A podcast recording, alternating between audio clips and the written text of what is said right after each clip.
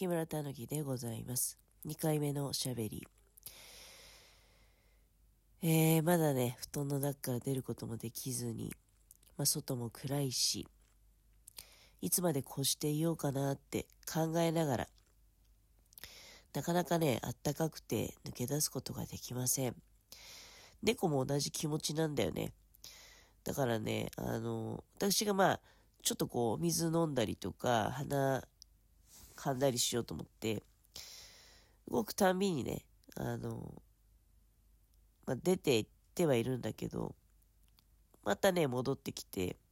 私と一緒にね、布団の中で過ごしていると。う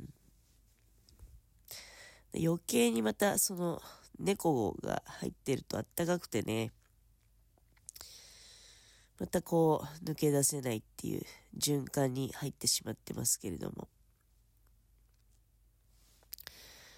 まあなのでそういう時のね、あのお供でついつい X を開いてしまうっていうのはやはり相変わらず悪い癖なんですけども、まだこうやってラジオトーク開いてる方が、まあ、少なくとも X は見てないっていう状態なのでね。で、こうやっておしゃべりさせていただけば、うん、そうね、やっぱり、なんか一人でうつうつと考え込んでるよりは、いいのかなっていう気がします。まあ、たとえそれが、これがね、独り言に過ぎないとしても、まあ、てか実際独り言なんですけどね、あの、まあ、仮に聞いていただくとしても、後から聞いていただけるっていうわけで、会話ではないからね。昨日なんかはね、結構、まあ、お仕事行かせていただきましたけど、いろんな人と会話する機会があって、会話の中で、なんか安心するようなことがあったり、っていうのあるんですね。その、まあ、安心とか確認とかね、何気ない会話の中からね、思いがけない情報を得るっていうこともございまして、よかったなと、はい、思います。え、まあ、ただ今、ここで話題としてはね、まあ、やはりさっきまで見ていた X で、見つけた話題になってしまうわけですけれども。いや、またなんか突然ね、あのー、ちょっと、まあ、あるね、お笑い芸人さんの方が、中堅どころっていうぐらいでいいんですかね、年齢からしてね。突然なんかその実名を、を上げてね、あの、告発するようなツイートされてましたよね。だからその方なんか、やっちゃいけないことをやってしまう衝動を抑えられないみたいななんか癖があるっていうようなことを随分前に聞いたことございますけども、だから、やっぱ今ここへ来てその、よっぽど押さえつけていたいろいろを、もうなんか吐き出したんだろうね、ついに。っていうふうに、まあ思って見てたけど、で、またそこでね、いろいろ、ああ、やっぱりか、みたいな。まあほんとすっかりテレビ見なくなりましたけど、もうテレビの時代っていうのが終わって、で、あとなんか、そうだね、そういう芸、芸事に関しては、もうあれなんじゃない？もうそういう組織としてやっていくっていう時代は終わりなんじゃないですか？なんか、いや、他のことも結構いろいろね、その、組織としてやっていくっていう、うん、なんか、もう、終わりなんじゃないかなってね、思う時ありますけどね。まあ今、例えば芸人さんで言ったら別に組織に所属してなくても、YouTube とかでね、あの、そのご自身の才能をお金に変えていくっていうことできるんじゃないかと思うんですけれども、そういう方多いですよね。うん例えば鉄道系とか、鉄道のご自身の知識をもうふんだんにね、あの、盛り込んで、YouTube ででお金にしていくと。なんかやっぱりその、明らかに他人より抜きんでた知識だったりとか、芸を持っていらっしゃる方っていうのは、それはやっぱり個人として発表していってね、で、個人として直接利益を得ていった方がいいんじゃないですかね。にしてもなんかその、その芸人さんが、まあ告発されていたお笑い、あの、お笑いのなんかプロデューサーかなんかが意地悪をね、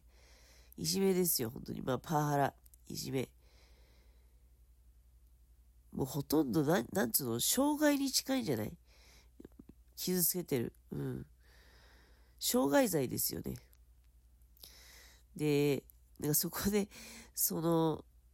方がね、まあこれは、私が名前を挙げずにその方がとか、あの芸人さんがとかそういう表現してると話全然見えてこないとは思うんだけど、まあごめんなさいね、見えてこなくって。うん。で、X もさ、多分人によって見え方違うだろうからね、私にはそういったものがね、あの、フォローもしてないのにおすすめで上がってくるもんだから、まあ、えらいよくこう、目立って目についたっていうことなんだけど。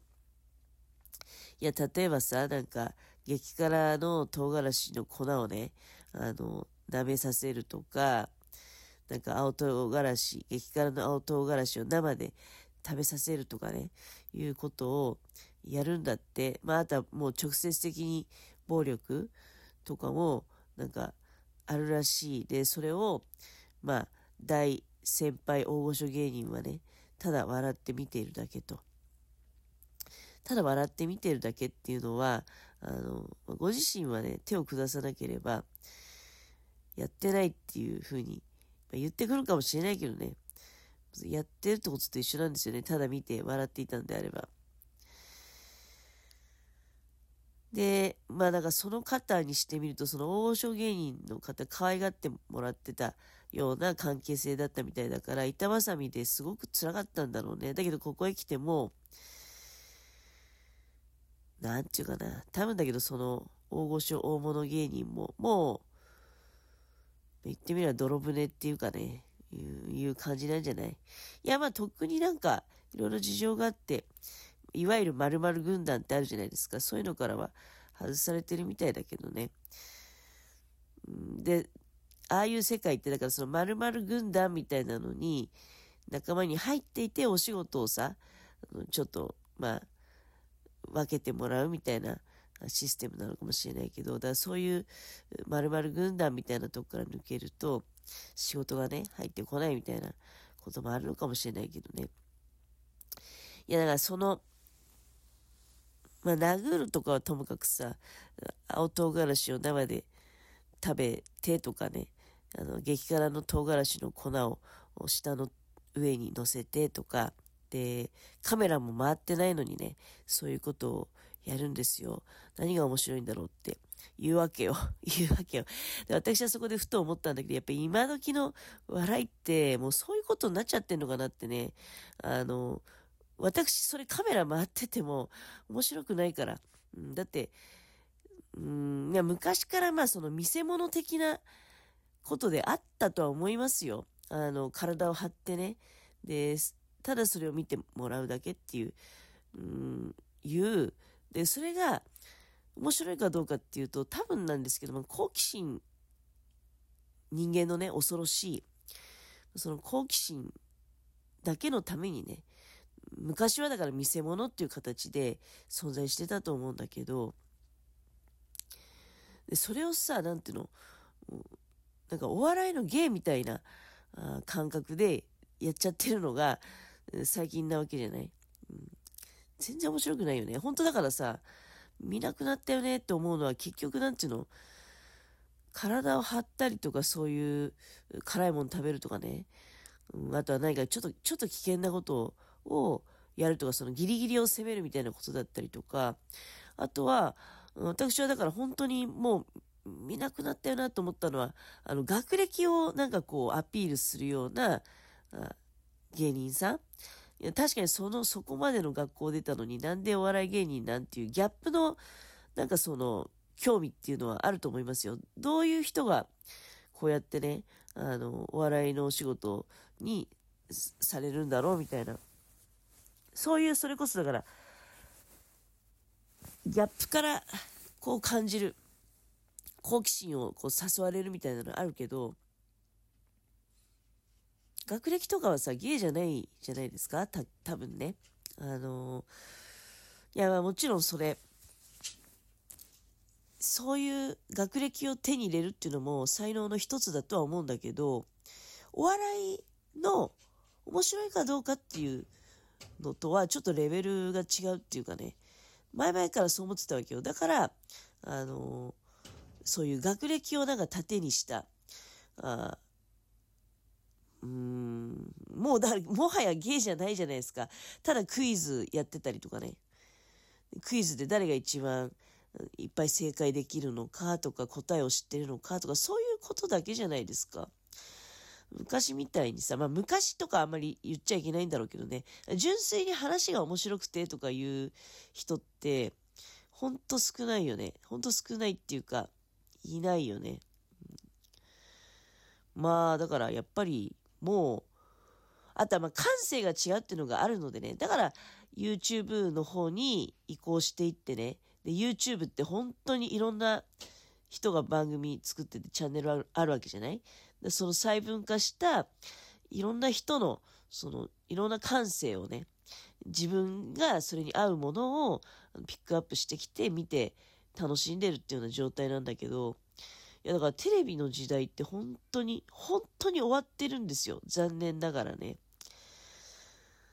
うん本当にいや1週間で2時間ぐらいしか見てないですもん。1週間で